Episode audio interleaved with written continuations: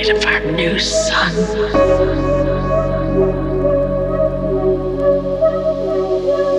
In our new home.